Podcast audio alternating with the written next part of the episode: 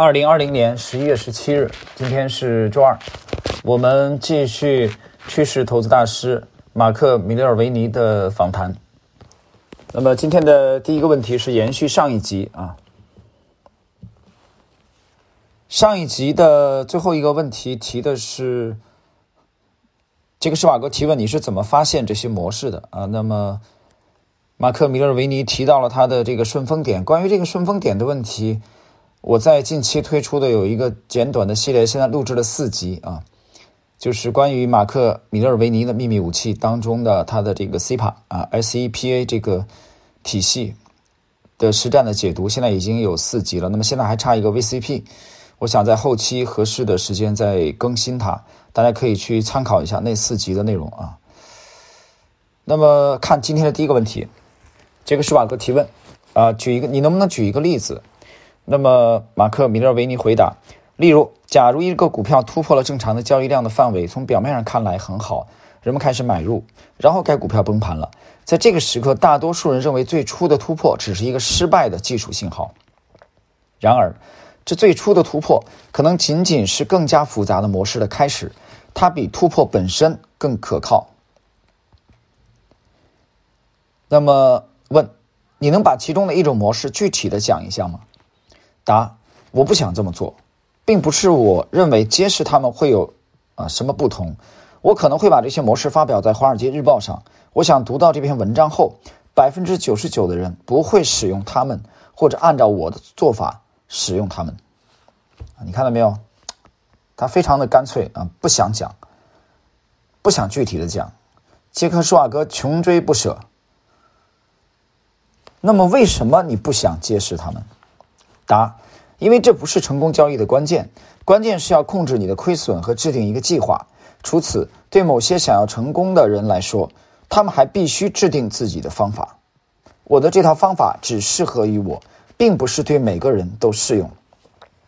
停顿一下啊，这里必须得解释了，很很经典啊，这是很精彩。我讲了，这是至少十年以前的访谈录。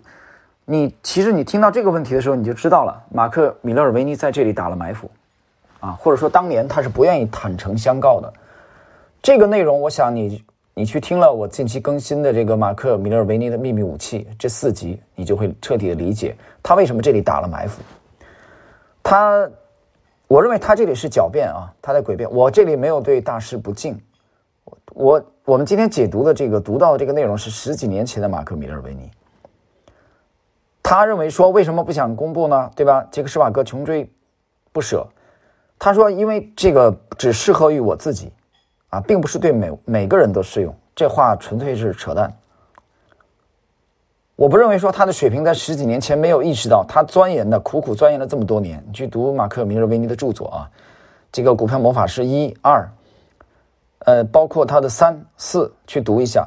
这是一个非常励志成功的大师，是一个完全靠自我实现、自我学习、自我提升的大师。他研究了 David Ryan，研究了。”威廉·奥尼尔研究了杰西·利弗莫尔，啊，研研究了他之前的啊，我在那个四个系列里边讲到了一个一个的巨人站在他们的肩膀上，提炼出了他的成功率非常高的 CPA 体系，而且以此拿了美股的交易冠军，比第二名啊远远的是第二名的获利一倍以上。这样的人的方法难道只适合于用他自己用吗？这不是扯淡吗？但是呢，我们要。谅解，或者说我们要体谅十多年前大师的这种想法啊，他在当时他并不想公开，所以他需要一个理由，需要一个说法来自圆其说。那他这里边顽固左右而言他的借口是什么呢？他说这个这不是成功交易的关键，错。这句话不是真话，我个人观点这就是成功交易的关键。他讲关键是控制你的亏损和制定一个计划，这些都重要，但是最重要的是 C 盘体系本身。听明白了吗？我不知道听友听到这里听清楚没有。所以，我们对比十几年前的这个这篇访谈录啊，再对比在近年来这个出版以后，也翻译成中文的他的这个《股票魔法师》一二啊三和四四，现在中文版没有，这个三的中文版也没有啊。但是海外的有他们的这个中文版，我已经读了啊，很精彩，真的很精彩。有机会跟大家去交流一下。我是在呃。去年啊才读到的第这个第三部啊，他的第三部的这个中文版。那这里边顺便也向大家推荐一下啊，我们喜马也有一位啊比较出色的主播啊，他的这个名字是这个比约克啊，他是杭州人，他这位呃这位兄弟呢也是非常热爱交易啊，他的节目也蛮有特色啊，我在。有空闲的时候，我也会去听听他的节目啊，大家也可以去关注一下他的节目。他这其中有对，呃，股票魔法师系列的这个呃解读啊，解读的也也非常精彩啊，大家可以去关注一下啊。比约克这位主播啊，他是杭州人，那么他他的这个副签名是叫热爱投资的大叔吧啊，大家可以在喜马去搜索一下。他那个单词我这会儿记不得了啊，因为我这边在录制节目，所以他他的那个名字用的是一个北美的歌手的啊名字，中文名是比约克，英文名是 B 开头的。这会儿那个那个他他这个单词怎么拼写啊？我现在记不太清楚了，我找一下我的这个关注里面看能找到吗？这会儿啊，这会儿可能。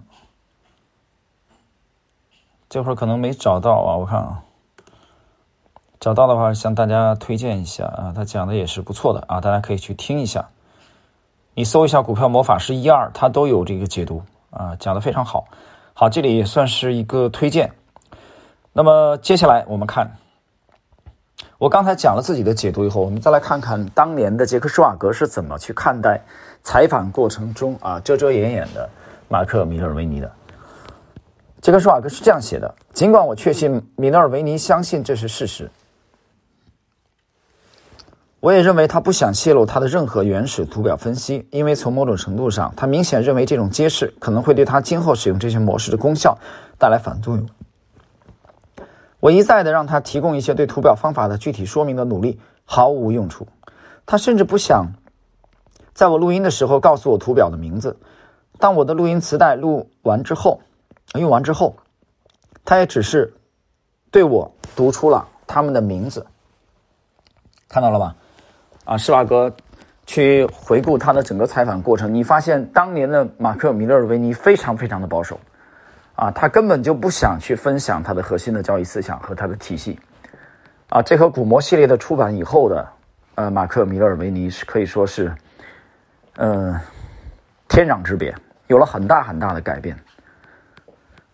所以我觉得去读啊，这个读他当年的著作啊，分析剖析他当年的交易啊的这个访谈，再回看他现在这近年的著作啊，去剖析他的交易，我觉得这是一件非常有趣的事情。我们能看到大师的体系的成长，我们也能看到大师本身的啊一些思想的这个心路历程的这种变化。我觉得这个本身其实对交易啊其实是很有帮助的。好了，那么时间关系呢，我们今天的这一集的马克·米勒维尼的这个访谈录啊，就到这里，我们下一集继续。